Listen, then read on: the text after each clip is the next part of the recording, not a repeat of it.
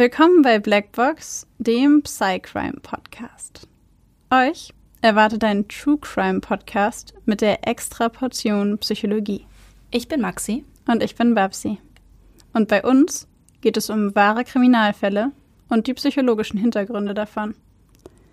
Wir schauen uns an, warum psychisch kranke Straftäter tun, was sie tun, und wir erklären euch die psychischen Erkrankungen, die dahinter stehen. Einige unserer Fälle beinhalten ziemlich viel Gewalt, sowohl psychische, physische als auch mal sexuelle. Manchmal sind sie sehr detailreich beschrieben und oft auch nichts für schwache Nerven. Deswegen empfehle ich euch, auf eure Emotionen zu achten und sollte es euch zu viel werden, schaltet ihr besser ab. Wir haben euch gewarnt. Ab und zu passiert es auch, dass wir bei der Aufnahme lachen oder eine Bemerkung machen. Das ist nie respektlos gemeint. Das liegt eher daran, dass wir sehr tief in der Materie drinstecken und das alles mit Humor ab und zu mal ein bisschen auflockern. Also bitte nicht falsch verstehen. Sicherlich fragen sich einige von euch, hey, wo war diese Folge am Sonntag? Eigentlich postet ihr doch immer am Sonntag eine neue Folge. Und die Antwort darauf ist, dass es uns schrecklich leid tut, aber dass wir es diesen Sonntag nicht geschafft haben, eine Folge hochzuladen, die unseren persönlichen Qualitätsansprüchen entsprochen hat. Bei all unseren Folgen geben wir uns immer sehr, sehr viel Mühe, die Dinge detailgetreu darzustellen, sie auf eine Art und Weise verständlich zu machen, die sowohl spannend ist als auch lehrreich. Und natürlich darüber hinaus die Fälle so auszuarbeiten, wie wir sie zum einen selber gerne hören wollen würden und so detailreich, wie es eben geht. Und in der Folge, die wir vorbereitet hatten für den Sonntag, konnten wir das alles leider nicht gewährleisten, haben sie uns nochmal angehört und waren irgendwie nicht zufrieden damit. Und weil wir auf keinen Fall eine Folge veröffentlichen wollen, die nicht unseren eigenen Ansprüchen entspricht, musstet ihr jetzt leider ein paar Tage länger auf die Folge warten, aber ich hoffe, dass ihr uns das verzeiht. Genau. Uns ist einfach super wichtig, dass wir alles gut recherchiert haben und euch auch richtige Dinge hier erzählen und nicht irgendwie so Halbwissen verbreiten. genau. Ja, heute ähm, machen wir einen kleinen Abstecher nach Österreich, ne? Richtig. Allerdings nicht zum Skifahren. Ich hoffe, das enttäuscht jetzt niemanden. Es geht jetzt gerade ja generell nicht. Corona und so. Leider, leider. Mhm. Heute geht es nämlich um Jack Unterweger. Einige von euch kennen ihn vielleicht schon. Wir wurden per Instagram einige Male darum gebeten, ob wir mal wieder einen Serienmörder machen können und ihn psychologisch erklären könnten. Und genau, das wollten wir heute machen. Richtig. Wahrscheinlich kennen die meisten True Crime Profis unter euch Jack Unterweger schon. Wir hoffen aber trotzdem, dass ihr zumindest für die psychologischen Erklärungen bei uns bleibt. Wir haben den Fall natürlich trotzdem aufbereitet. Ähm, genau. Und an dieser Stelle einmal ganz kurz.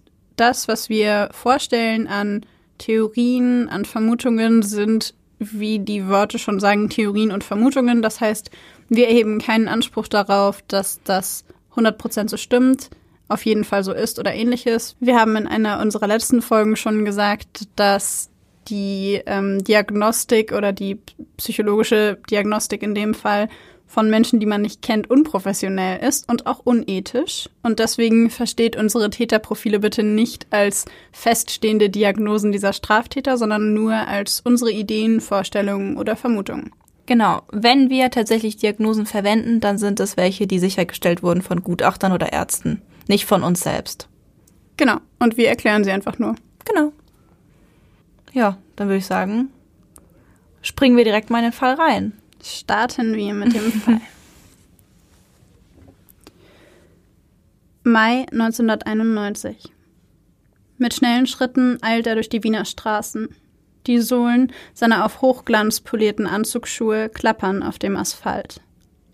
In seinem dunkelblauen Mantel, seiner gleichfarbigen Hose, dem weißen Hemd und einer Zeitung in der Hand sieht er fast aus, als arbeite er noch hier. Aber der Anblick täuscht. Seine Jahre als Polizeibeamter bei der Kriminalpolizei sind schon lange vorbei. Er ist fast 70 und sein Haar ist grau. Eigentlich wollte er nur um die Ecke einen Kaffee trinken und in Ruhe seine Zeitung lesen. Aber daraus wird nun nichts mehr. Nicht, seitdem er diesen Artikel über die Prostituiertenmorde gelesen hat. Diese Vorahnung. Diese Befürchtung. Die Vorgehensweise ist dieselbe, die Taten viel zu ähnlich, zu ähnlich für einen Zufall. Er erinnert sich noch genau an den Mann, den er vor gut 16 Jahren selbst ins Gefängnis brachte, und an den letzten Satz, den er an ihn richtete. Unterweger, solltest du je vom Zuchthaus freikommen, werde ich dafür sorgen, dass du dorthin wieder zurückkehrst. Schwungvoll öffnet er die Tür zum Polizeikommissariat und verlangt nach den zuständigen Beamten. Juni 1974, 17 Jahre zuvor. Der 24-jährige Jack Unterweger ist mit seiner Freundin Anneliese E. im Urlaub in der Schweiz. Dort machen die beiden Bekanntschaft mit Barbara S. Beide Frauen gehen für Jack auf den Strich. Als Barbara S. einige Zeit später auf der Straße von der Polizei aufgegriffen und im Anschluss abgeschoben wird, reisen auch Jack und Anneliese zurück nach Deutschland. Am 11. Dezember begleitet Unterweger Barbara S. zurück zu ihrem Elternhaus. Es ist dunkel und sehr kalt an diesem Abend. Auf dem Weg zu S. Elternhaus begegnen die beiden einer jungen Frau mit mittellangen, dunklen Haaren. Zitternd und frierend zieht diese ihren Mantel enger um sich und läuft ihnen auf der Straße direkt entgegen. Es ist Margret S., eine Nachbarin von Unterwegers Begleiterin, und sie ist auf dem Weg nach Hause. Die beiden Frauen laufen beinahe aneinander vorbei, da erkennen sie sich doch. Scheinbar zufällig spricht Barbara Margret an.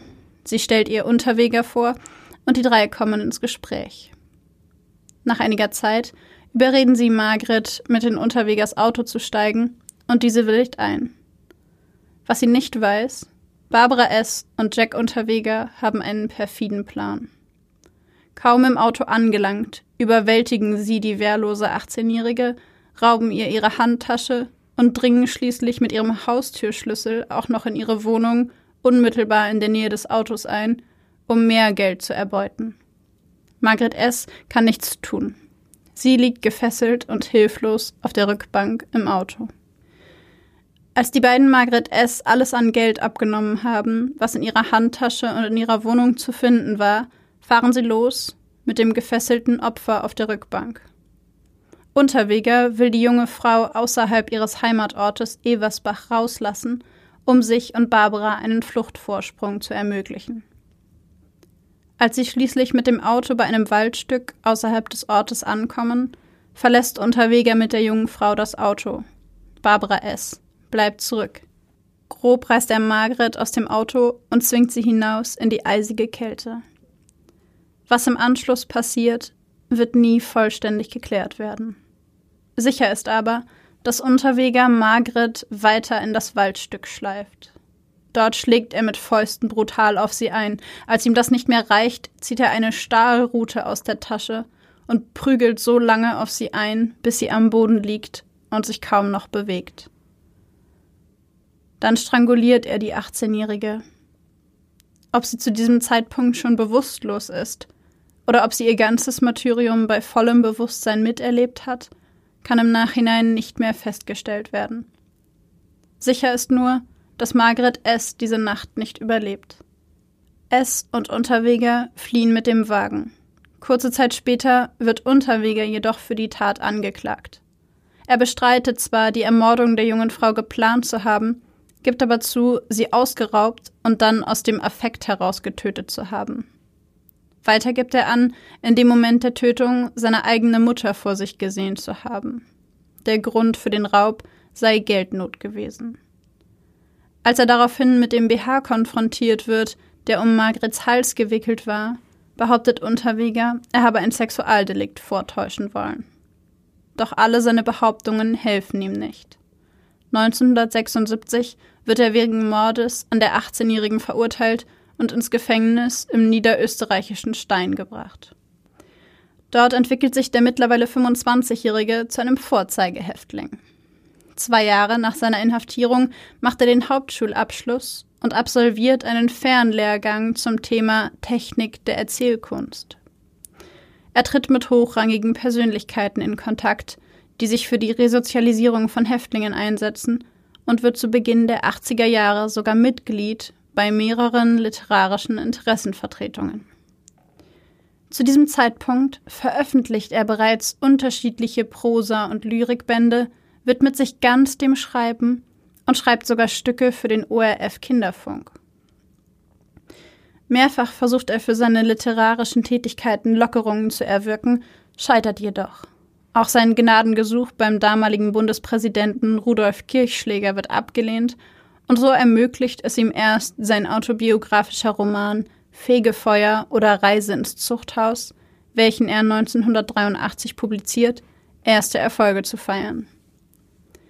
Zwei Jahre später veröffentlicht er sein Theaterstück Endstation Zuchthaus, welches im Wiener Volkstheater aufgeführt wird.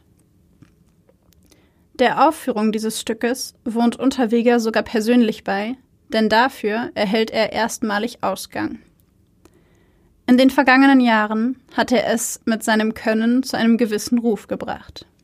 In Deutschland und Österreich nennt man ihn auch den Knastpoeten und in den USA ist er bekannt als Jack the Writer. Nicht zuletzt wird Unterweger sogar für eine Sendereihe des österreichischen Fernsehens interviewt. Dort gibt er sich reumütig und geläutert. 1988 wird schließlich sein Buch Fegefeuer sogar verfilmt.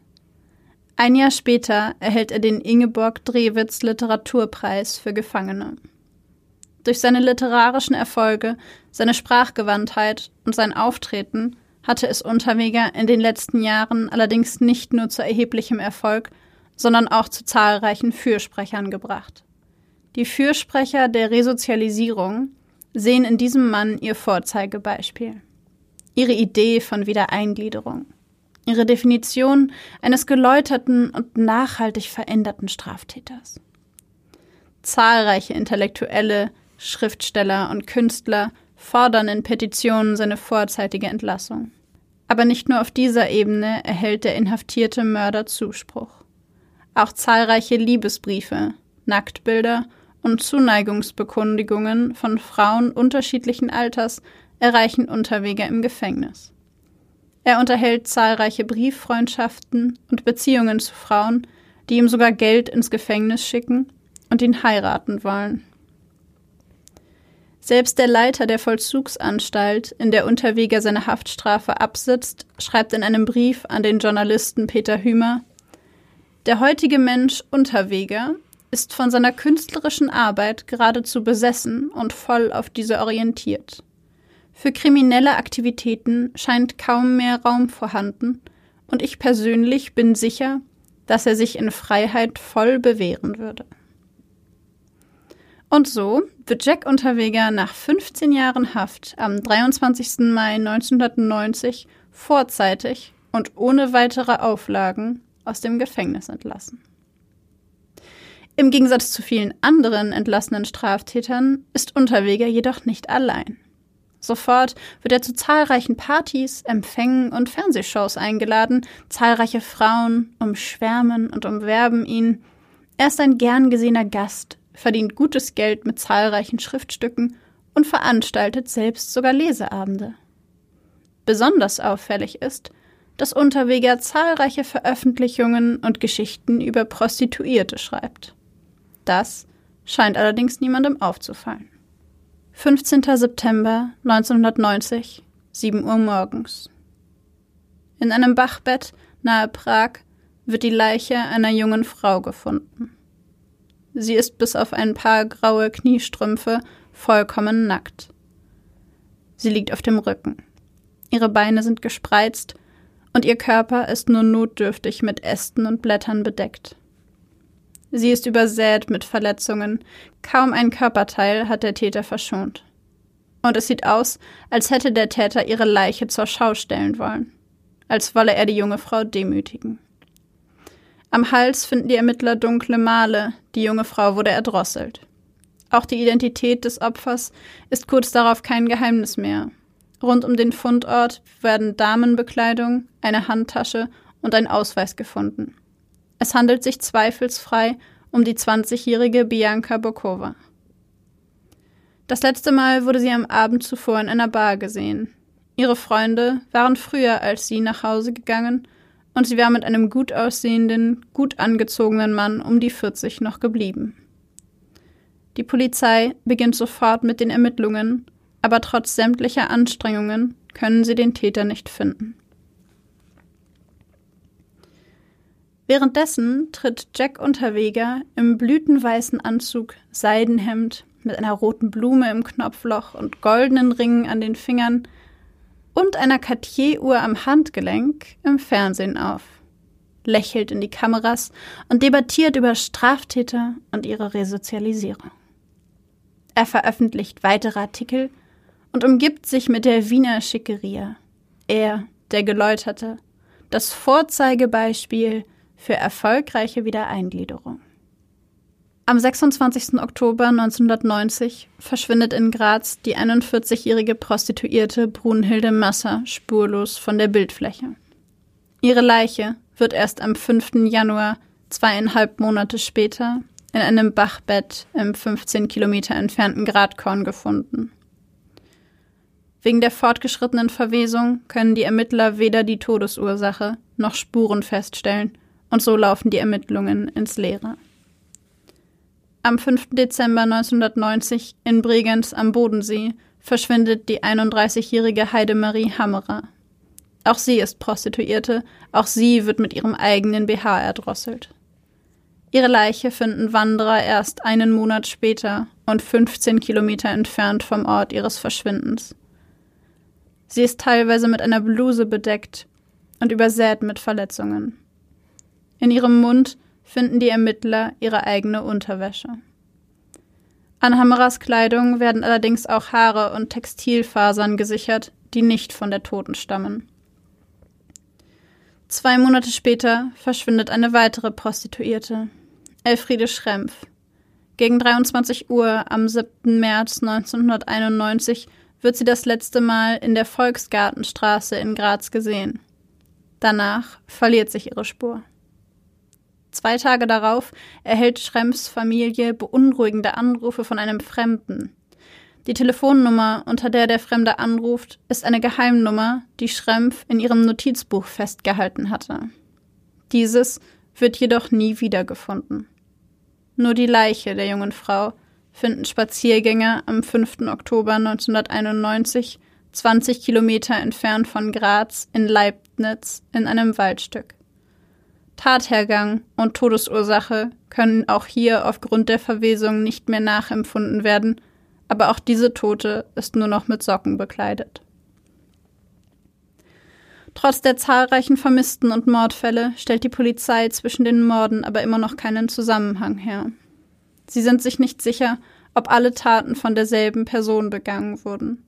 Klar ist nur, dass die Bevölkerung auf die Geschehnisse reagiert. Österreich, ein sonst friedliches Land mit sehr geringer Kriminalität, scheint plötzlich gefährlich geworden zu sein. Und die Menschen fordern endlich die Ergreifung des Täters.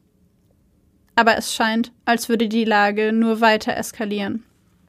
Noch bevor Schrempfs Leiche im Oktober überhaupt gefunden wird, verschwinden in Wien innerhalb von wenigen Wochen gleich vier weitere junge Frauen. Am 7. März Karin Iroglu, Silvia Zagler am 8. April, Sabine Muizi am 16. April und schließlich Regina Prem am 28. April. Alle sind Prostituierte und alle werden nach diesen Tagen nie mehr wiedergesehen. Regina Prems Ehemann erhält im Oktober plötzlich Anrufe auf seiner privaten Nummer von einem unbekannten Mann. Dieser beschreibt detailliert den Tathergang und die Kleidung, die Regina Prem in der Tatnacht trug. Unter anderem sagt er, ich bin ein Vollstrecker. Am Tubinger Kogel liegt deine Gerda. Gott hat mir diese befohlen. Ich habe elf der gerechte Strafe zugeführt und am Fabriksplatz unter dem Hotel erwürgt. Als Prems Ehemann einige Monate später in einer Fernsehsendung Unterwegers Stimme hört, ist er sich sicher. Dieser Mann hat bei ihm angerufen. Dieser Mann hat seine Frau und die Mutter seines Kindes ermordet.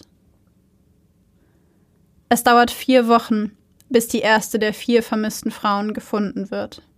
Es ist Sabine Moizi. Sie liegt auf dem Bauch, ist beinahe vollkommen nackt und ihre Beine sind gespreizt. Ihr Körper wurde mit ein paar wenigen Blättern bedeckt und ist übersät mit Verletzungen. Um ihren Hals ist ihre Nylonstrumpfhose gewickelt, auch sie wurde stranguliert. Kurz darauf werden auch die drei anderen Frauen gefunden. Alle sind tot. Einige Leichen sind so stark verwest, dass sich die Todesursache nicht mehr feststellen lässt. Bei einer Leiche wird ein abgerissenes Stück eines Handschuhs gefunden, ein Indiz dafür, dass der Täter die Morde geplant durchführt. Nach diesen Entdeckungen sind die österreichischen Medien nicht mehr zu halten. Sie sprechen von einem Serienmörder, einem Mann, der Prostituierte mit einem abartigen Hass ermordet. Sie immer mit demselben Knoten stranguliert, sie immer schwer verletzt, immer in Waldgebieten. Und nie gibt es Zeugen. Und auch die Polizei beginnt nun endlich mit ernsthaften Ermittlungen und stellt eine eigene Abteilung für die Aufklärung der Fälle ab. Währenddessen arbeitet Jack Unterweger als Journalist und Reporter. Im Oktober 1990 schreibt er über das Wiener Nachtleben und interviewt Prostituierte zu den Geschehnissen. Am 31. Mai liest der Mann im dunklen Anzug schließlich in einem Café den neuesten Zeitungsartikel über den vermeintlichen Serienmörder. Er ist es, der das Muster als erster erkennt. Er ist es, der in dem Wiener Polizeikommissariat die Tür öffnet und mit schnellen Schritten durch den Flur tritt. Er verlangt nach den zuständigen Beamten. Zuständig für die Prostituiertenmorde. Es ist August Schenner. Und er hat Jack Unterweger bereits bei seinem ersten Mord überführt. Und hat ihn damals bereits weiterer Morde verdächtigt. Unter anderem den Mord an einer 23-Jährigen, den er dem jungen Mann nie nachweisen konnte obwohl alles für seine Täterschaft sprach. Aber nun ist es soweit, denn diese Taten sind zu ähnlich. Viel zu ähnlich für einen Zufall. Am 5. Juni 1991 spricht Jack Unterweger dann in dem Radiobeitrag Die Angst der Huren unter anderem mit dem Leiter der Wiener Sicherheitsbüros Max Edelbacher über die Prostituiertenmorde. Er interviewt Prostituierte und versucht die Stimmung der Bevölkerung einzufangen, um detaillierter über die Geschehnisse berichten zu können. Doch dieses auffällige Verhalten erscheint dem Leiter des Wiener Sicherheitsbüros erst seltsam, als seine eigene Frau ihn darauf hinweist. Als er dann von dem Hinweis von August Schenner erfährt, setzt er erstmalig Kriminalbeamte zur Beschattung Unterwegers ein, allerdings ohne Erfolg. Unterweger ist auf Partys mit Frauen unterwegs, schreibt an seinen Werken und benimmt sich vollkommen unauffällig. So können die Beamten nicht verhindern, dass Unterweger am 10. Juni 1991 für eine fünfwöchige Reise in die USA aufbricht. Als Unterweger aus seinem Urlaub wieder zurückkehrt, wird er umgehend zu den Morden in Wien befragt. Er behauptet, mit keiner der Taten etwas zu tun zu haben. Aber ein Alibi, hat er auch nicht. Für keine einzelne der Taten. Als die Polizei in Graz und Vorarlberg von den Hinweisen Schenners erfährt, vermuten sie, dass die Taten nun doch von ein und demselben Täter begangen worden sein könnten und befragen Unterweger ebenfalls. Auch hier hat er kein Alibi. So wird am 13. Februar 1992 ein Haftbefehl gegen Unterweger erlassen. Dieser erfährt jedoch bereits zuvor in den Medien von der geplanten Verhaftung und flieht gemeinsam mit seiner damaligen und minderjährigen Freundin Bianca M. Erst fliehen sie nach Gossau, dann nach Paris und schließlich über New York nach Miami. Dort angekommen, kontaktiert Unterweger eine seiner anderen Freundinnen, die ihm Geld, Tabletten und Zeitungsartikel schicken soll. Was die beiden nicht wissen, es handelt sich um eine Falle der Polizei. Als Bianca M. am 27. Februar 1992 das Geld in einer Western Union Filiale in Empfang nehmen will, wird sie gemeinsam mit Jack Unterweger verhaftet. In der Zwischenzeit haben die Untersuchungen ergeben, dass Jack Unterweger immer in der Nähe der geschehenen Morde war, wenn diese passierten. Vom 5. bis zum 7. März 1991 befindet er sich für die Aufführung seines Dramas Schrei der Angst in Graz. Elfriede Schrempf verschwindet dort am 7. März. Am 6. Dezember ist er für die Aufnahme seines Stückes Kerker in Dornbirn in einem Tonstudio. Zehn Kilometer entfernt wird an diesem Abend Heidemarie Hammerer das letzte Mal lebend gesehen. Während Unterweger in LA ist, verschwinden dort drei weitere Prostituierte. Sherry Long, Shannon Exley und Irene Rodriguez. Alle drei werden mit ihrem BH erdrosselt. Am 20. April 1994 beginnt dann einer der bekanntesten Prozesse der österreichischen Kriminalgeschichte. Er wird auch der Jahrhundertprozess genannt. Zeugen und Experten aus der Schweiz, Deutschland und Österreich und aus Amerika werden vor Gericht gehört. Unterweger, der Alibis für jeden Zeitpunkt in Form von Tagebucheinträgen ankündigt, behauptet beharrlich, keine der Taten begangen zu haben. Sämtliche Zeugen, die er ankündigt und die ihn entlasten sollen, hält das Gericht entweder für unglaubwürdig oder sie tauchen erst gar nicht auf. Die amerikanische Spezialistin Dr. Lynn Harold wird zu der Art der Knoten in den BHs der drei amerikanischen Opfer befragt. Sie sagt aus, einen derartigen Knoten zuvor noch nie gesehen zu haben und äußert die hohe Wahrscheinlichkeit, mit der die Knoten von ein und demselben Täter geknüpft wurden. Auch die Knoten in den Strumpfhosen der anderen Täter seien besonders und stammten sehr wahrscheinlich vom selben Täter. Auch die Kriminalstatistik steht gegen Jack Unterweger. Laut einer österreichischen Spezialistin wurden zwischen 1959 und 1994 54 Prostituierte ermordet. Nur bei acht dieser Taten wurde das Opfer auf der Straße angesprochen, erdrosselt und im Wald abgelegt. Sieben von den acht Taten waren die zur Verhandlung stehenden Morde. Zuvor hatte es in Österreich lediglich 1,5 Morde an Prostituierten im Jahr gegeben. Zudem wurden die an der Leiche von Heidi Hammerer gefundenen Faserspuren mit der Kleidung abgeglichen, die Jack Unterweger an diesem Tag trug. Sie passten perfekt zusammen. Auch ein Haar, welches in Unterwegers Auto gefunden wurde, konnte einem der Opfer mit einer nahezu hundertprozentigen Wahrscheinlichkeit zugeordnet werden. Unterweger, der im Gericht in tadellosem Anzug erscheint und vor Gericht den schillernden und wortgewandten Poeten gibt, wird nach nur 40-minütiger Beratungszeit des Gerichtes am 29. Juni 1994 schuldig gesprochen. Nur wenige Stunden nach dem Schuldspruch wird er tot in seiner Zelle gefunden.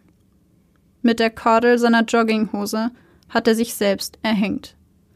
Der Knoten in der Kordel ist derselbe Knoten wie in den Strumpfhosen der Mordopfer. Ich finde an diesem Fall so spannend und auch außergewöhnlich nicht nur die Taten an sich, sondern auch diese vielen hm, Institutionen oder Mediensender, die da irgendwie außen rum waren und so viele falsche Entscheidungen getroffen haben.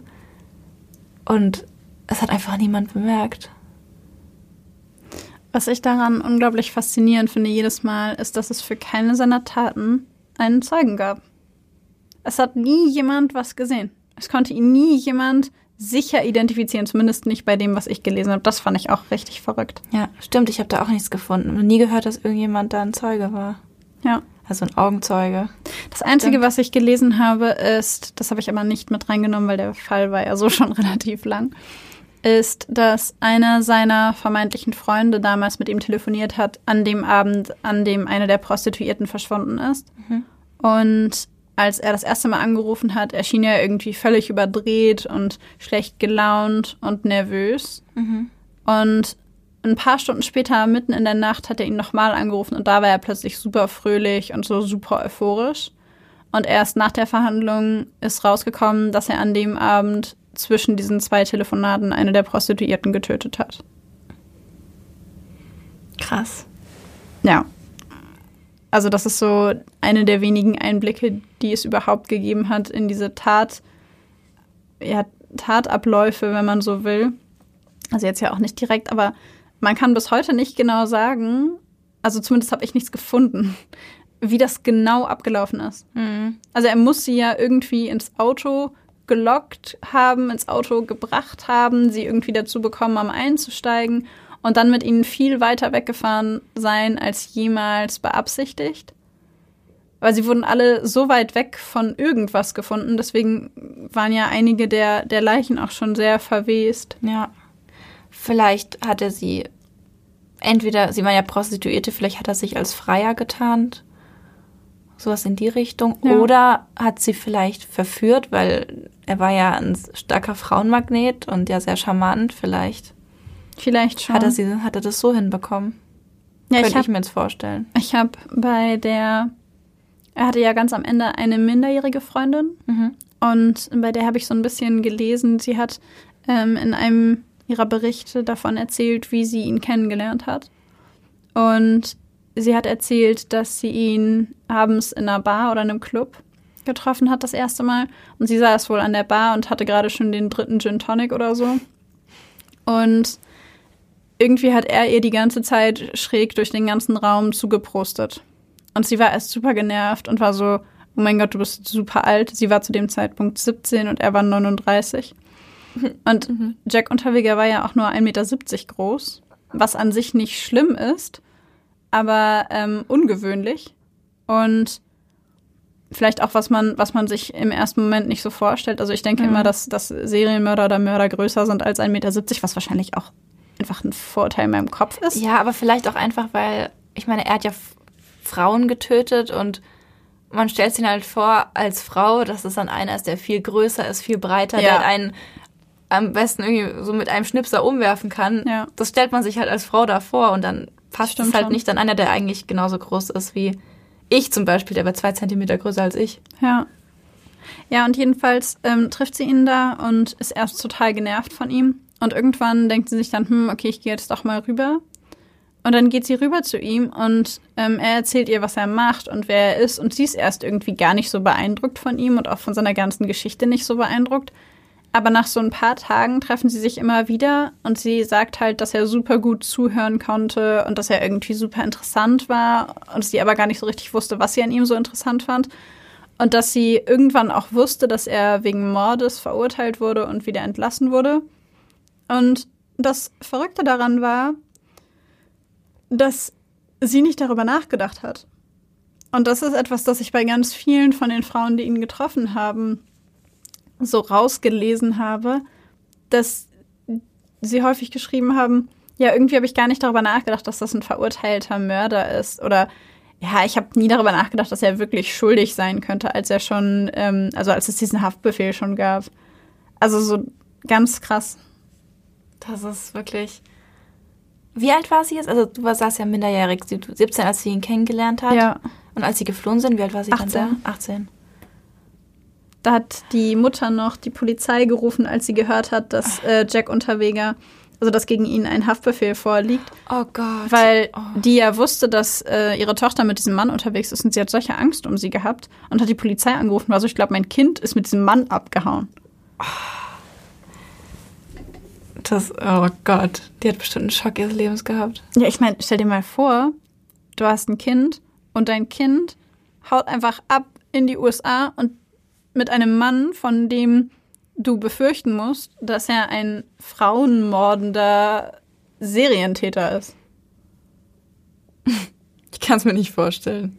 Ja, ich auch nicht. Aber ich könnte, also ich, ne? Ja, ich glaube, es ist ziemlich, ziemlich krass. ich muss aber auch sagen, ich finde es sehr schwer nachvollziehbar, dass diese ganzen Frauen ja offensichtlich irgendwann erfahren haben, dass er schon einmal eine Frau umgebracht hat und das ja auch nicht gerade irgendwie gewaltlos oder schnell, sondern die Beschreibung fand ich schon sehr brutal.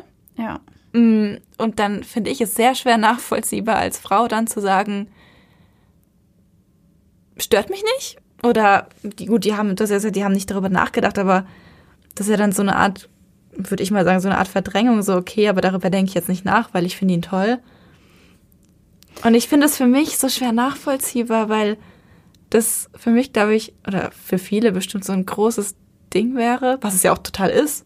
Ich meine, so eine Frau auf diese Art umzubringen, wenn die es natürlich wussten, wie er sie umgebracht hat. Ich finde, das macht auch nochmal einen Unterschied.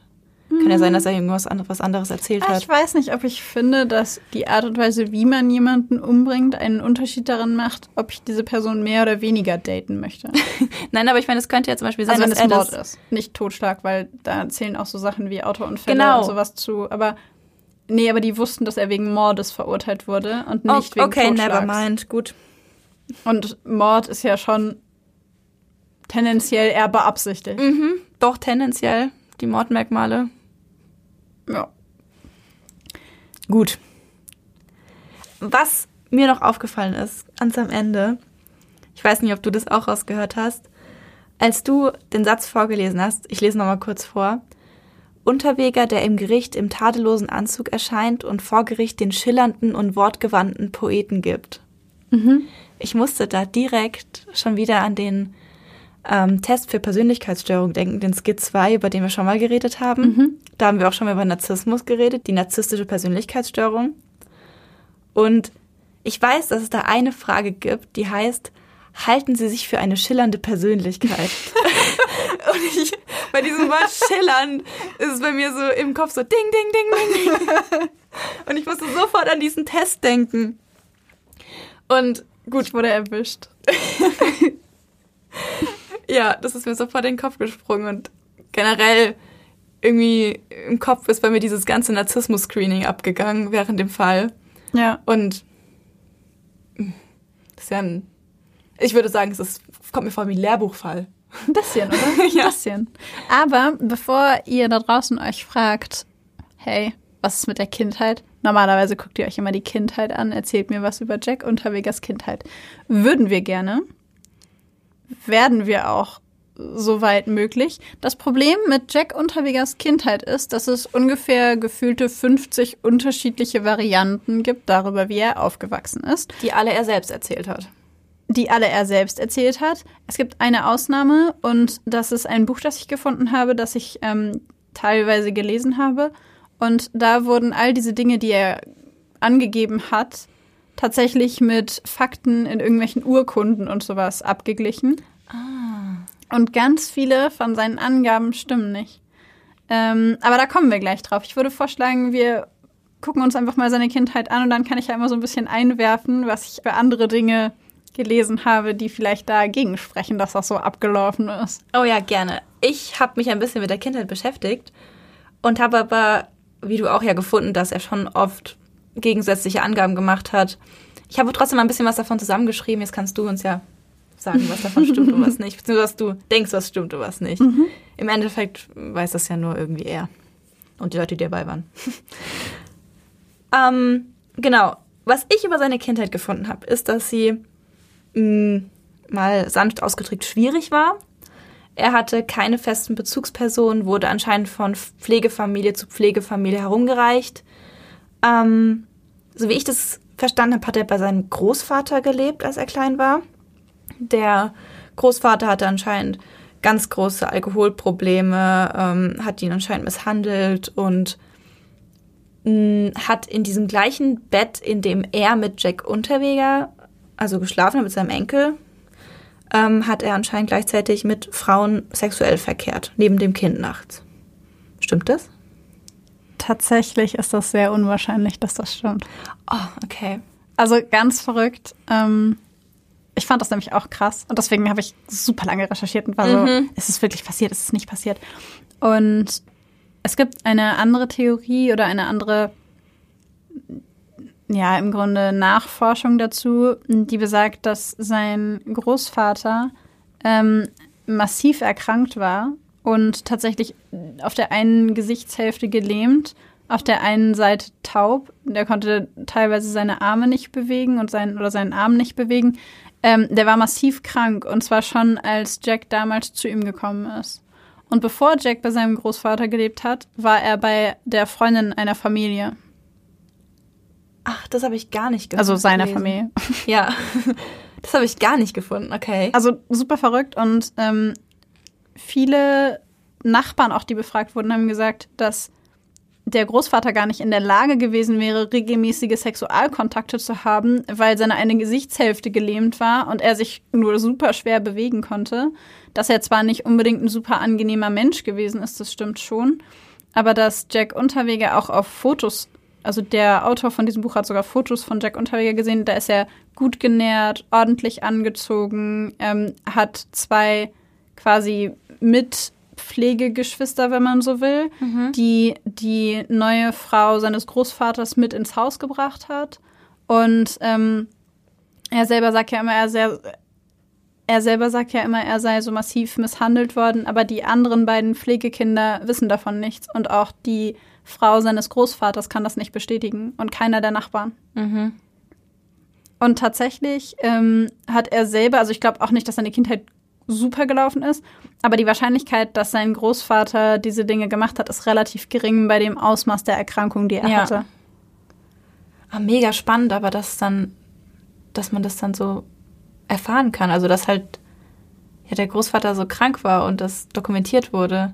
Also ich war auch, ich bin Also- auch voll ans, also vollends verwirrt, weil ich mir auch nicht sicher bin, ob ich das jetzt glauben soll.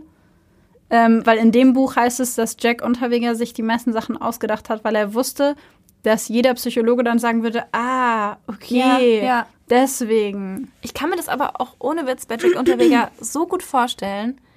Ähm, bei der ganzen ähm, Recherche und bei den ganzen Überlegungen, wie man das irgendwie psychologisch ergründen könnte, bin ich immer wieder auf sein manipulatives Wesen gestoßen.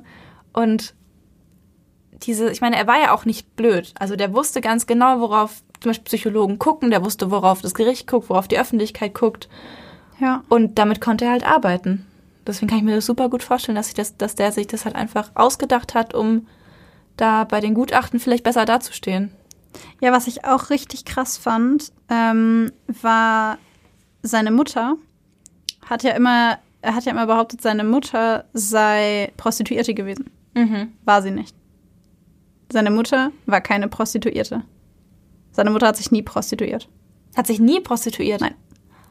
Oh, ich dachte, sie wäre vielleicht mal kurzzeitig. In ihrem Umfeld hat es, äh, laut diesem Buch, laut der Quelle, die ich Ja. habe, hat das jeder in ihrem Umfeld abgestritten und sie selbst auch.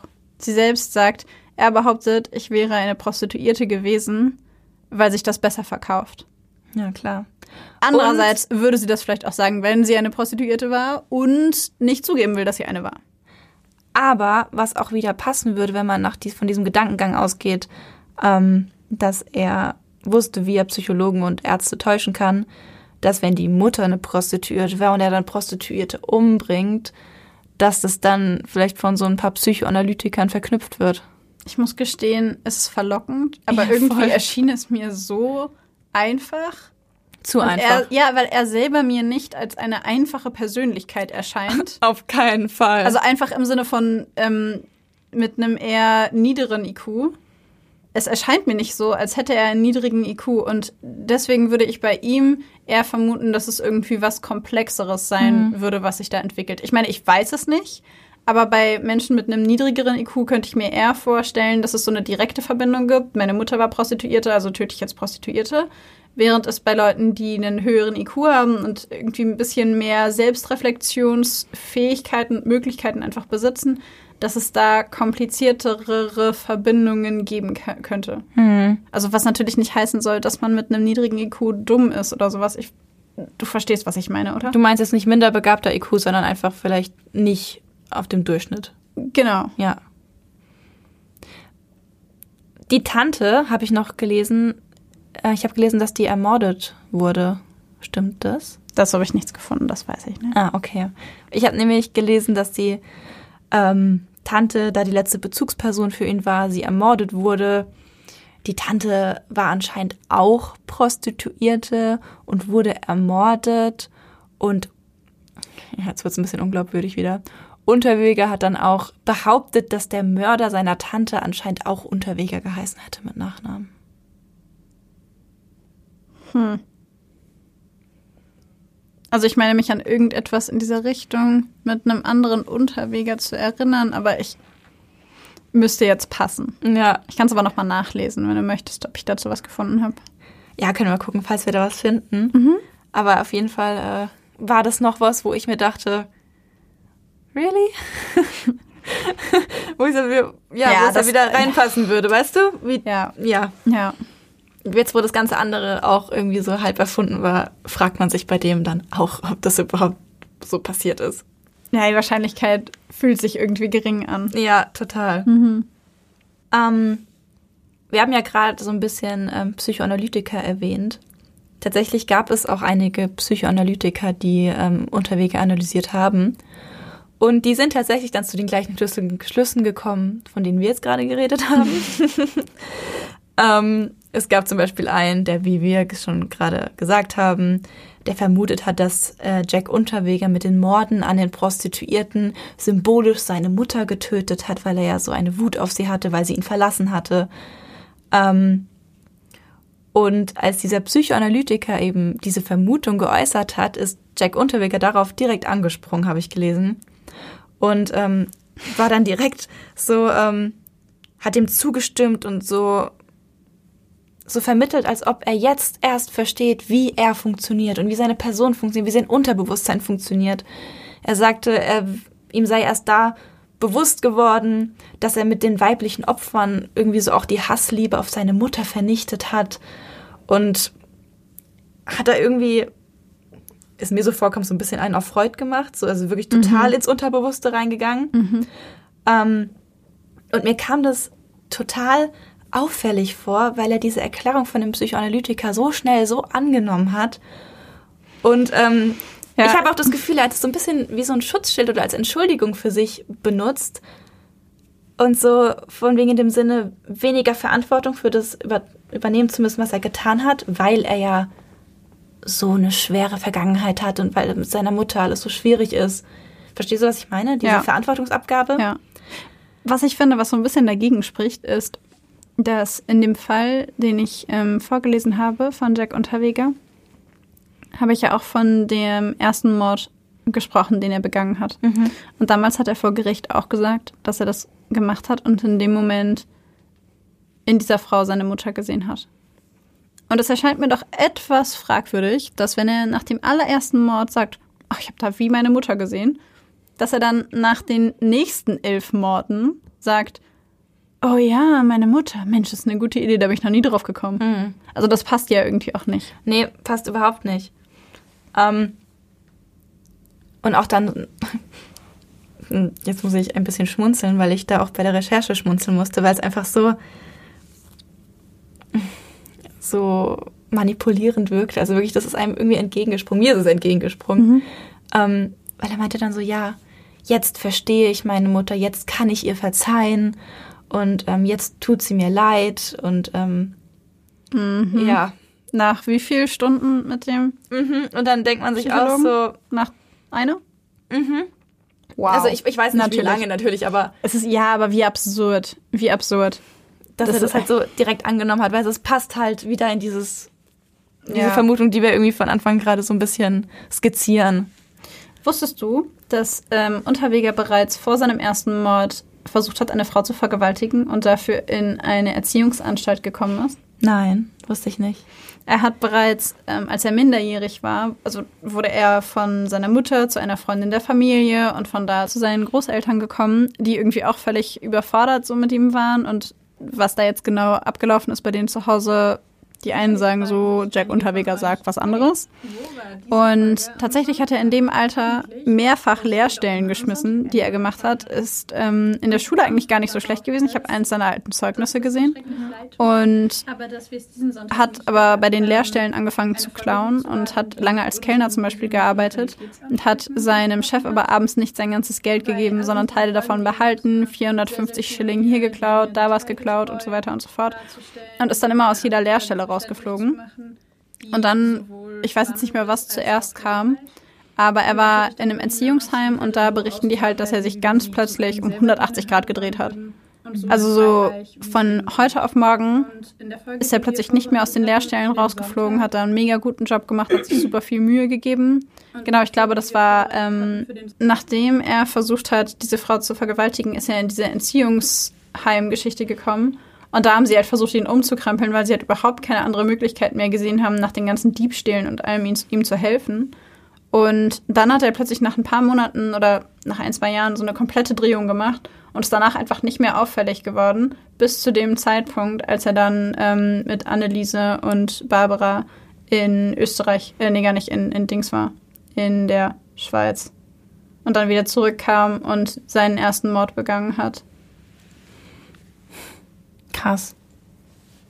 Ich würde mich echt interessieren, was dann da gerade in ihm passiert ist, dass sich das so lange dann irgendwie eingependelt hat und dann wieder doch nicht. Vielleicht hat er gelernt in dem Alter, also ich lehne mich jetzt weit aus dem Fenster, aber vielleicht hat er in dem Alter gelernt, dass wenn er aktiv so weitermacht und sich immer erwischen lässt, dass er dann, ähm, dass er dann damit nicht durchkommt. Hm. Dass er sich zurücknehmen muss, um am Ende des Tages, also so pervers wie es klingt, um am Ende des Tages zu bekommen, was er will. Mhm. Und was ich auch sehr bezeichnend fand bei dem Vergewaltigungsversuch von dieser jungen Frau ist, dass er versucht hat, ihr die Strumpfhose auszuziehen. Die Strumpfhose, mit denen Mhm. er später geknotet hat. Und er hat sie gewürgt. okay. Also das fand ich, wäre vielleicht noch so eine Erwähnung wert. Ich wollte dich da gar nicht weiter unterbrechen, aber das fand ich ganz spannend. Auf jeden Fall, das ist auf jeden Fall spannend. Hast du was davon gelesen, wie er ähm, später zu dieser Ver Vergewaltigung stand? Also wie er, ob es ihm leid getan hat, ob da irgendwas an Reue war? Nichts. Also ich habe Okay. nichts gefunden. Ich habe nämlich ähm, so was ähnliches in Bezug auf seinen ersten Mord gefunden. Äh, was ich super interessant fand, ähm, diese Einordnung von seinem ersten Mord eben aus seiner Sicht. Ich meine, das war auch was, ähm, entweder im Gerichtssaal oder auf jeden Fall irgendwas, was so ein bisschen öffentlicher zugänglich war. Ähm, und da hatte er erzählt, dass an diesem Tattag, dass er da so viele negative Eindrücke hatte verarbeiten müssen. Da hat er seine Mutter besuchen wollen, aber die hatte ihn nicht sehen wollen. Und ähm, zwischendurch war er irgendwie auch noch Zuhälter, habe ich gelesen. Ich weiß aber nicht, ob das stimmt. Ähm, sein Hund sei krank gewesen zu dem Zeitpunkt. Und ja. Ah nee, zusätzlich gab es auch noch eine Anzeige, bei der er 120 D-Mark hatte zahlen müssen. Und das hat ihn so aufgeregt, dass das anscheinend dann zu dem Mord geführt hat. Laut seinen Aussagen. Und was ich unglaublich dreist auch aus meiner Sicht fand, war, dass er im Nachhinein einfach sagte, dass die Tat war halt, die war halt idiotisch. War halt, war halt eine dumme Aktion. Sowas hat er Was? gesagt. Oh wow, okay. Und ich, und Okay. ich saß da und dachte mir so, das ist jetzt nicht dein Ernst. Also es gibt eine Menge Dinge, die ich in meinem Leben gemacht habe, auf die ich nicht stolz bin, bei denen ich rückblickend denke, das war eine richtig dumme Aktion. Aber das sind tendenziell dann doch eher so kleinere Sachen. Ja, das ist so eine krasse Verharmlosung von Das dem, was er da getan irre. hat. Und weiter hat er dann irgendwie ausgeführt, er ist ja kein Serienmörder, weil Ach so, ja, na dann. Ja, Achtung, aber die Begründung, warum er kein Serienmörder ist, ist, weil die Serienmörder immer so graue Mäuse sind, die ja nirgendwo auffallen und wo die Nachbarn immer sagen, habe ich von ihm nie erwartet und so ist er ja nicht. Deswegen ist er kein Serienmörder. Das war seine Erklärung dafür, weil er ist ja das Gegenteil davon. Er ist ja diese schillernde Person ähm, und deswegen passt er ja gar nicht in dieses Raster. Ach so. Ja, Mensch, natürlich. Wa Warum ich nach vorher nicht drauf gekommen? Also ist ja. Da, na, na, klar. Das ist logisch, logisch. Ja, beruhigend, dass mir das endlich mal jemand erklärt. Jetzt Ja. habe ich verstanden. Ich- Hackt's? Was ist ich, denn bei ich, dem? ich meine auch mich zu erinnern, dass das FBI auch mal eine Typologie aufgestellt hat und Serienmörder sind nicht die, die mehr als zwei Personen in einer Reihe töten, sondern die, die ähm, so ein bisschen unter dem Radar fliegen. Das hat gar nichts mit der Anzahl der Opfer zu tun, habe ich gelesen. Klar, natürlich. Das ist, so- das ist so irre, wie, wie. Aber das spricht auch einfach wieder für eine der ersten Diagnosen, die er bekommen hat: narzisstische Persönlichkeitsstörung. Ja. Kurz an euch. Wenn ihr nicht wisst, was eine narzisstische Persönlichkeitsstörung ist, dann müsst ihr euch einmal eine unserer letzten Folgen anhören. Ich Die meine, zehnte. es war die Nummer 10, vielen Dank. Ich meine, es war die Nummer 10. Dann müsst ihr einmal da eben reinhören oder sie ganz hören oder sie noch mal hören, wenn ihr es vergessen haben solltet. Und dann seid ihr wieder komplett äh, Up to date. up to date. Genau, danke. Und äh, ja, aber wir erklären das hier jetzt nicht nochmal, sondern wenden es einfach nur an. Genau. Genau, also was wir jetzt eben gerade meinten wegen Jack Unterweger, das wurde jetzt ja gerade noch ein bisschen ähm, lustig gemacht von uns, aber eigentlich fand ich es einfach nur so krass, wie sehr er diese Tat verharmlost hat, wie sehr er sie bagatellisiert hat. ähm, dass es so deutlich war, dass er einfach überhaupt keine Reue empfindet für das, was er getan hat. Und gleichzeitig fängt wieder so eine Aufwertung von seiner eigenen Person statt, wie dieses eben, wie gesagt, er ist ja keine graue Maus. Ähm, das war idiotisch, wieder diese Verantwortungsabgabe, die er da wieder gemacht hat. Und dass er ja an dem Tag so viele andere Probleme hat und deswegen ja eigentlich im Endeffekt nicht anders handeln konnte.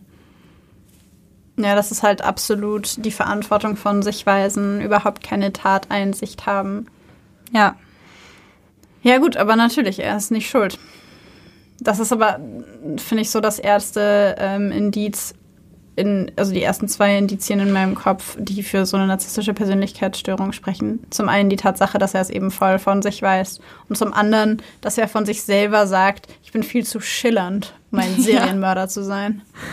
Oh, das ist wirklich. Da, da musste ich kurz wirklich schmunzeln, weil ich mir dachte wirklich, wie kommt man denn jetzt da drauf? Ja, das ist völlig absurd.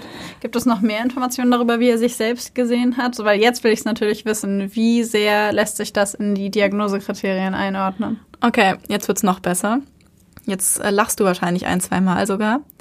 Ich habe mir kurz aus verschiedenen Interviews ähm, einzelne Aussagen von ihm so ein bisschen zusammengeklaubt und daraus eine einzige Aussage gemacht. Das sind aber alles Dinge, die er so gesagt hat von sich selbst. Jetzt bin ich gespannt. Okay, halt dich fest. Er ist der typische Löwe, unverbesserlicher Optimist, unersättlicher Beobachter von Menschen, frecher Flirter, hat aber auch immer eine Sehnsucht nach einer Partnerin verspürt. Er ist leicht narzisstisch veranlagt, aber nicht krankhaft. Außerdem ist er sehr sensibel, vor allem wenn es um menschliche schwere Schicksale geht. Dafür drückt er auch oft ein Tränchen. Er habe ein ausgeprägtes Interesse an Menschen, die geistig etwas hergeben und die ihn herausfordern können. Seine Außenhaut sei dick, aber sein Inneres weich, von wegen harte Schale, weicher Kern. Er ist jemand, der nicht mit dem Strom schwimmt und ein Sturkopf ist, aber keinesfalls unbelehrbar. Das liest sich wie so ein Horoskopen-Magazin. Ja, aber nur das Positive aus den Horoskopen in den Magazinen. Was? Das ist so unglaublich. Das ist so unglaublich. Das ist so weit weg von allem, wie wahrscheinlich der Großteil der Menschen ihn sehen würden. Ja. Ich meine, frecher Flirter von sich selbst zu sagen, ich meine, ja, er hat ja super viele Beziehungen gehabt, mit super vielen Frauen was gehabt. Da gibt es die furchtbarsten Geschichten über Frauen, die auch nur einen Monat mit ihm zusammen waren. Mhm. Von wegen, dass er sie ähm, angeschrien hat, weil sie ihn nicht gefragt haben, ob, ob, sie die Wohnung jetzt wieder verlassen dürfen. Was? Ja, der war in Beziehungen. Oh, das habe ich nicht ge gelesen. Der war in Beziehungen richtig, richtig manipulativ und so super aggressiv. Und zum Beispiel äh, Barbara und Anneliese vom Anfang, die hatten beide Angst vor ihm, weil er sie regelmäßig geschlagen hat. Ähm, und eine seiner, seiner ja, Liebeleien mhm. ähm, war die Frau eines relativ reichen Mannes. Ich weiß gar nicht mehr genau, was der beruflich gemacht hat. Und jedenfalls hat sie eine Affäre angefangen mit Jack Unterweger und er hat sie mit Geld erpresst und hat die ganze Zeit gesagt, ich werde es deinem Mann erzählen, wenn du mir nicht 100.000 Franken zahlst und sowas. Und sie hat es natürlich gemacht und wollte aber nichts mehr mit ihm zu tun haben. Eine seiner Freundinnen hat er an den Heizkörper gefesselt und den Schlüssel verloren und sie ist fast zu spät zur Arbeit gekommen. Und das nur, weil er wütend war darüber, dass sie ihn nicht gefragt hat, ob sie jetzt wieder gehen darf. Also so viel zum Thema frecher Flirter und Sehnsucht das nach einer Partnerin. Ja immer besser. Also ja, ja. Wow, wow. Aber natürlich super sensibel, wenn es um menschliche Schicksale geht. Ja. Ja, er meinte, er, er meinte, geweint, als sie an der Heizung angekettet war. Glaubst du, das hat ihn traurig gemacht? Nein, nein, das nein, ist, nein. Das, das war ja, das war ja zum Zweck, äh, zu seinem Nutzen. Er meinte, mit diesen ähm, schweren Schicksalen, zum Beispiel Krebserkrankungen, würden ihn so traurig machen, wenn jemand Krebs hat und daran stirbt oder wenn Kinder Krebs haben. Ach, aber es ist kein schweres Schicksal, wenn ich elf Menschen das Leben nehme und in elf Familien so viel kaputt mache, wie man nur kaputt machen kann? Ich meine, gut, dazu müsste man, wenn man von Schicksal spricht und Schicksal kein Mensch ist, dann wäre Jack Unterweger sozusagen eine Naturgewalt. Aber das hast du schön ausgedrückt. aber nichtsdestotrotz, ähm, also ich find's absurd. Ja. Wenn wir über Narzissmus reden, finde ich, dass man bei Jack Unterweger mal ganz, ganz arg über den malignen Narzissmus reden muss.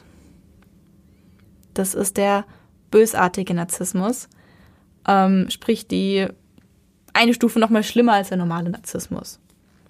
Beim malignen Narzissmus werden nämlich folgende große Eigenschaften vereint. Das ist einmal der Narzissmus an sich, die narzisstische Persönlichkeitsstörung. Zusätzlich sind Leute, die den malignen Narzissmus haben, dissozial, sadistisch und haben eine Paranoia, also sind super misstrauisch gegenüber jedem in ihrem Umfeld. Das heißt, es ist eine sehr, sehr, sehr explosive und gefährliche Mischung. Und ich denke, dass das auf Jack Unterweger passt wie die Faust aufs Auge, wie ein Lehrbuchfall. Ja. Ich will einmal ganz kurz, ganz schnell kurz ein paar Eigenschaften aufzählen, die auf den malignen Narzissmus zutreffen, so ein paar kleine Kriterien dafür. Mhm. Einfach damit ihr bemerkt, wie perfekt es eigentlich darauf passt. Ähm, Merkmale sind zum Beispiel ein nicht angemessenes Größenselbst bis hin zum Realitätsverlust, Lügen ohne Schuld und Scham, bei Stress eine ungeduldige und aggressive Reaktion, primitive Machtausübungen, in denen die Person nur den eigenen Vorteil sieht, ähm, ein unbarmherziges, rücksichtsloses, ausbeuterisches Denken, eine Sucht nach Macht und Reichtum, Erfolg und persönlicher Erhöhung, ähm, dann die Meinung, dass nur die eigenen Regeln gelten. Außerdem lassen sich die Personen zu extremen Einschätzungen hinreißen und sehen nur schwarz und weiß. Also es gibt nicht dieses, ähm, dieses Denken im Graubereich, sondern es gibt nur gut oder böse. Mhm. Genau, und außerdem sind sie super empfindlich, leicht verletzlich und wie auch bei den narzisstischen Persönlichkeitsstörungen ähm, sehr leicht von Kränkungen getroffen. Und was ein Satz war, der mir da sehr im Kopf geblieben ist, ist, sie zerstören in ihrer narzisstischen Wut alles, was ihnen in die Quere kommt. Und wenn wir jetzt mal so darüber nachdenken, wie er seine Beziehungen gestaltet hat und die Frauen, auf die er getroffen ist. Also was mir halt da direkt einmal eingefallen ist, ist diese primitive Machtausübung, die er in den Beziehungen ja offensichtlich ja. ausgeübt hat. Ich meine, dieses, sie darf die Wohnung nicht verlassen ohne seine Erlaubnis, das ist doch, ich würde sagen, das fällt in die Kategorie. Absolut. Und er ist komplett ausgeflippt, ja. weil sie sich geweigert haben. Komplett. Außerdem ist dieses ständige sich präsentieren, dieses ähm, gut klein, immer dieser weiße Anzug mit dieser roten Blume und ihm war ja sein Selbstbild super wichtig und sein Ansehen in der Gesellschaft. Ähm, und ich finde, dass das auch da total reinpasst ähm, in diese Sucht nach Macht und Reichtum, Erfolg, persönliche Erhöhung, dieses, auch dadurch, dass er ein Schriftsteller war, sich so ein bisschen über die anderen gestellt hat und in Talkshows über Resozialisierung geredet hat. Er war der Musterhäftling, der so perfekt resozialisiert ist. Und dann hat er ja irgendwie bei Gefängnisreformen mitdiskutiert und sowas. Ja, er hat sich in dem Moment ja auch über die anderen Gefangenen und Straftäter gestellt. Genau. Er wurde offiziell verurteilt, er ist offiziell degradiert worden, in Anführungszeichen, zu einem von ihnen. Ich formuliere das jetzt einfach mal so platt. Mhm. Und hat sich aber selbst in den Reihen der Straftäter als Mörder, also wirklich nicht mal als Diebstahl oder sowas, sondern als Mörder wieder so hervorgetan und sich besonders gemacht und sich über die anderen gestellt. Ja. Und von den anderen die nicht aus, aus dem Gefängnis kamen, sondern die, die Öffentlichkeit, die Wiener Schickeria, wie ich gesagt habe, mhm. ähm, wurde er ja auch dafür so bewundert, dass er vermeintlich sich so gewandelt hat und sich dann so herausstellen ja. konnte. Und dann konnte er da immer so ein bisschen auf den unnahbaren, dunklen, geheimnisvollen Bad Boy machen. Und für die Strafgefangenen war er immer so der krasse, derjenige, der Preise gewinnt, derjenige, der in Talkshows spricht nach der Entlassung und selbst, also war selbst da besser. Er war immer überall vermeintlich besser als alle anderen. Können wir in dem Zusammenhang bitte nochmal ganz kurz darüber reden, wie absurd es ist, dass ein verurteilter Mörder erstmal ohne irgendwelche Auflagen aus dem Gefängnis frühzeitig entlassen wird ja. und ja. dann auf Partys eingeladen wird, in Talkshows redet, irgendwie mega lange Auftritte im Fernsehen hat, in Radiosendungen, dass der dermaßen großes Publikum bekommt ohne dass, diese ganzes, dass dieses ganze Zeug hinterfragt wird. Das, ja. Ich, ich dachte mir auch so, wie könnt ihr es nicht merkwürdig finden, dass ein verurteilter Mörder Prostituierte interviewt, wenn gerade Prostituierte verschwinden und ermordet werden? Also wie kann das niemand auffällig finden? Und auch, dass niemand, also dass ja total spät erst irgendwie eine Verbindung gesehen wurde zwischen ihm und diesen Prostituiertenmorden, obwohl er schon mal ja, ja. eine Frau umgebracht hat. Und ich habe einfach auch bei den, ich habe mir so ein paar Sendungen angeschaut, wo er da mit drin war. Und ich habe einfach wirklich das Gefühl gehabt, dass diese Tatsache, dass er schon mal einen Mord begangen hat, komplett ausgeblendet wurde. Ja. Dass die einfach, dass einfach nicht mehr dran gedacht wurde und dass vielleicht auch deswegen kein Zusammenhang gesehen wurde, weil einfach, er war dann einfach nur noch dieser Schriftsteller, der macht Theaterstücke und er ist in den Partys und der Schickeria. Und dann ist auch nicht mehr im Kopf, dass er nebenbei auch noch ein Mörder ist. Ja, das ist genau das, was ich, was ich ähm, anfangs in Anführungszeichen gesagt habe, als ich meinte, die ganzen Frauen haben gesagt, daran habe ich nicht gedacht. Ja. Irgendwie hat das bei ihm jeder ausgeblendet. Oder er hat sich einfach so unfassbar gut präsentiert. Das hat er dass bestimmt du daran nicht mehr gedacht hast. Ja. Ich fand's irre, wirklich. Ähm, apropos Frauen. Ähm, ich habe ein Video auf YouTube gesehen, ähm, wo Frauen interviewt werden, die sich sexuell zu Straftätern hingezogen fühlen. Und da war die ähm, Anwältin, beziehungsweise eine junge Anwältin, die war damals jung, dabei, die eine Beziehung mit Jack Unterweger hatte. Und die hat so ein bisschen erklärt, wie es so aus ihrer Sicht war. Und das fand ich auch super, super interessant und ja, irgendwie für mich auch irgendwie so ein bisschen irritierend.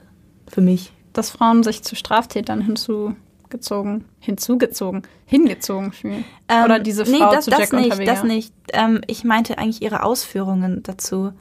Also sie hat sehr stark die ähm, Position vertreten, dass Jack Unterweger, also dass sie sich gar nicht sicher ist, ob der überhaupt schuldig ist. Sie glaubt an seine Unschuld heute noch und ich saß da und dachte mir so, "Mm, mm, ich nicht. also ich weiß nicht, wie ich es anders sagen soll, aber für mich, ich hatte all diese Infos und dachte mir so, wie kann es, es kann nicht sein, dass er es nicht war. Ich meine, er hat auch noch sich umgebracht mit diesem individuellen Knoten, der eben bei den Frauen angewendet wurde, wie so eine Demonstration am Ende, wie so ein Eingeständnis am Ende, dass er es doch war. Weißt du, was ich meine? Mhm. Und aber irgendwie ist das, habe ich das Gefühl gehabt, zu ihr nicht ganz durchgedrungen. Sie hat in diesem Video sagt sie, dass sie sich aber nicht sicher ist. Das meine ich damit. Ich glaube, damit lehne ich mich jetzt wahrscheinlich ganz schön aus dem Fenster, aber ich glaube, dass solche Männer auf eine ganz bestimmte Art von Persönlichkeit besonderen Eindruck machen. Und ich will damit nicht sagen, dass diese junge Anwältin, von der du gesprochen hast, oder eine der anderen Frauen, die sich zu ihm hingezogen gefühlt haben, psychisch krank sind. Ich will damit nur sagen, dass ich glaube, dass es bestimmte Menschen gibt, die sich zu bestimmten Attributen und bestimmten Verhaltens- und Persönlichkeitseigenschaften besonders hingezogen fühlen und vielleicht in ihrem Kopf oder in ihren Vorstellungen auch etwas daraus machen, dass es nicht ist. Oder etwas darin sehen für sich selbst, das jemand anders vielleicht nicht sieht.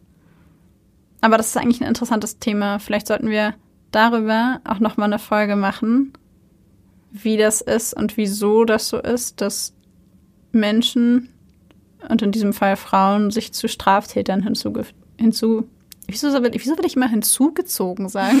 Hingezogen.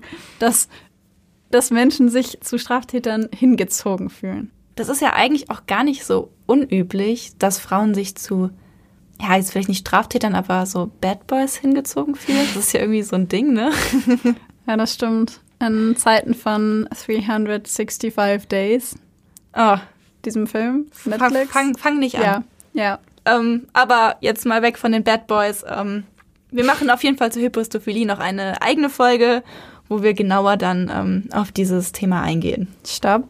Hybristophilie ist das Wort, das wir bisher noch gar nicht verwendet haben. Und das ist nämlich, wenn Betroffene sich zu Kriminellen, insbesondere zu Tätern aus den Bereichen der Sexual-, schweren Gewalt- oder Tötungsdeliktbereiche sexuell angezogen oder hingezogen fühlen. Genau.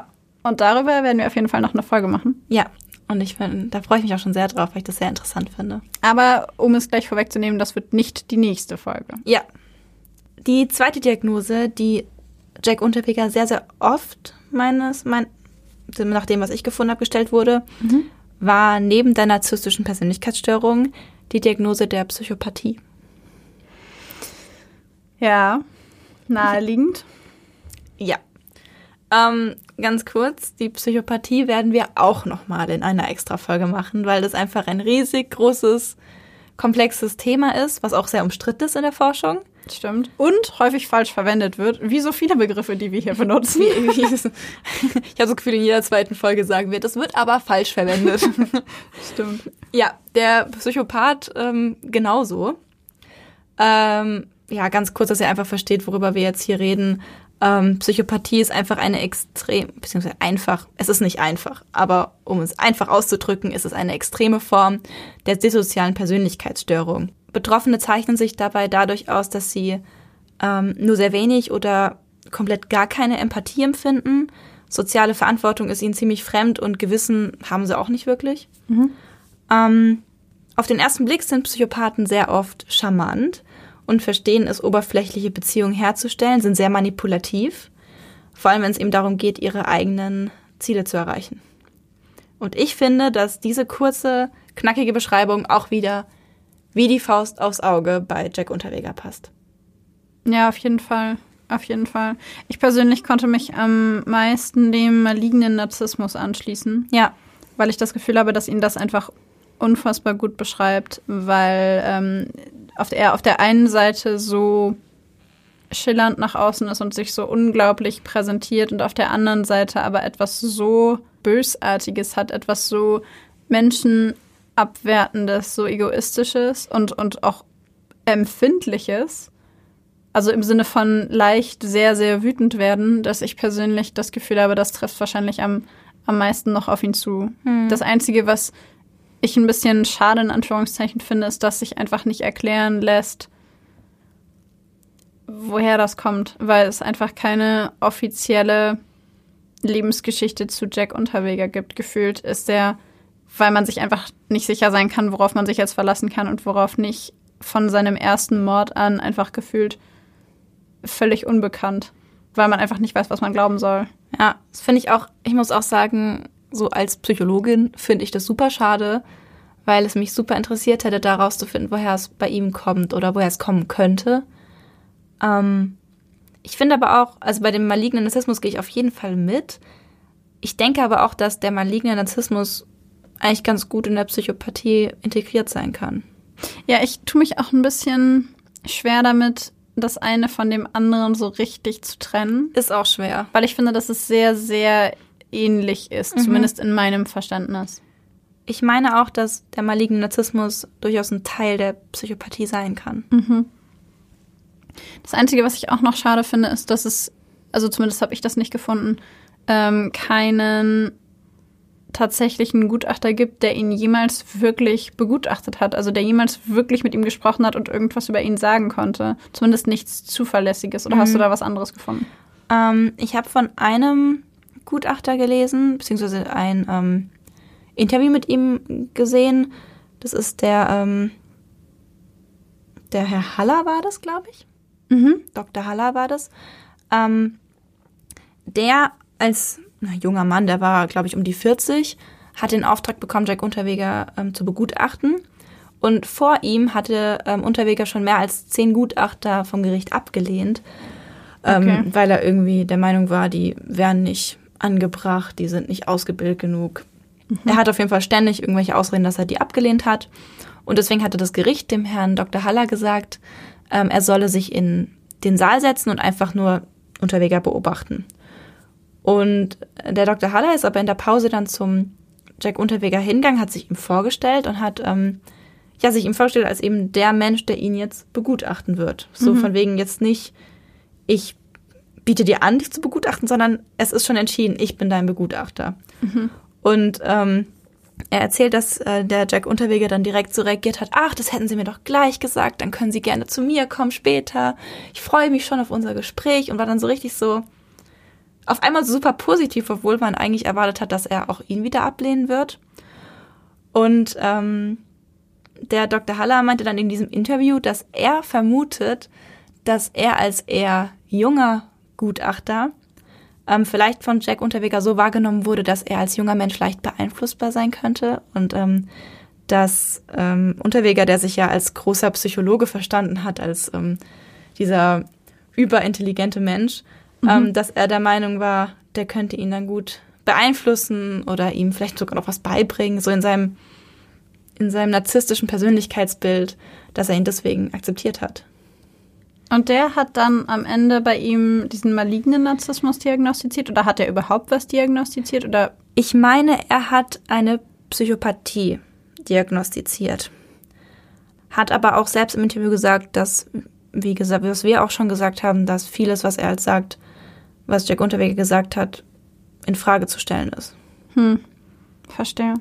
Ja, also dieses Problem hat sich, glaube ich, durch alle Gutachten und alle Interviews mit ihm gezogen. Also werden wir am Ende des Tages nie so richtig wissen, warum Jack Unterweger das getan hat. Und warum er so ist. So war, warum wie er, er so war, wie er war. Hat man nach seinem Tod eigentlich sein Gehirn analysiert? Soweit ich weiß nicht. Das hätte ich interessant gefunden. Mhm. Ich hätte gerne gewusst, ob da irgendwelche Auffälligkeiten sind. Voll.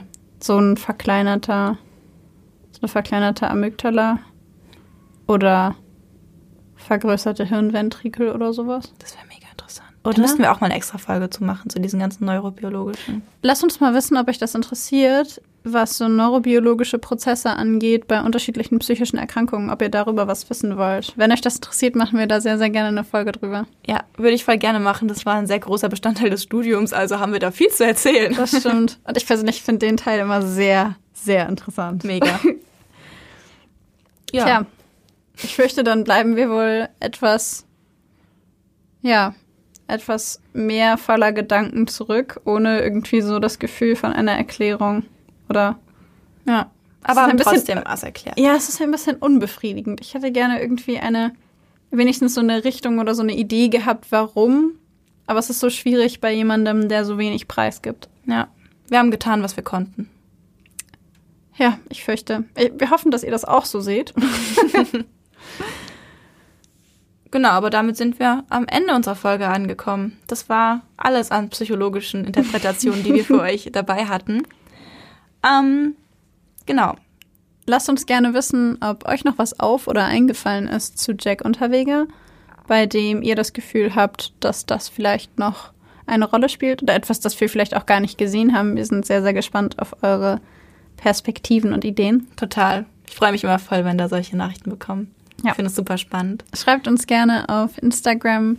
Da heißen wir Blackbox, der Podcast, alles klein und zusammengeschrieben. Sagt uns, ob ihr die neurobiologischen Grundlagen gerne hören wollt oder was ihr zu Jack Unterweger denkt. Und ja, dann sind wir, glaube ich, am Ende unserer heutigen Folge. Und sagt uns auf jeden Fall, falls ihr so einen Serienmörder oder Täter habt, den ihr besonders spannend findet, dürft ihr uns gerne schreiben und uns sagen, welchen ihr als nächstes hören möchtet. Der Wunsch, dass wir Jack Unterweger dieses Mal analysieren, kam nämlich auch aus der Community. Ähm, Grüße gehen daraus an die Jenny. äh, genau, es hat uns sehr viel Spaß gemacht, den Jack Unterweger zu analysieren. Wir haben natürlich, wie gesagt, leider nicht alles über die Kinder rausfinden können, aber wir hoffen, es war genug. Wir haben unser Bestes gegeben, wie gesagt.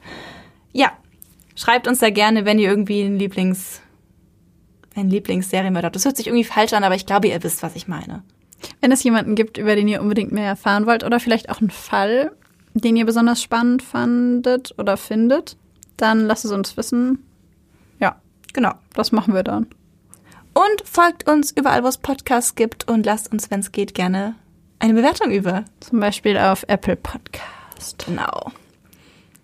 Ja, dann Damit ist alles gesagt, was wir sagen wollten.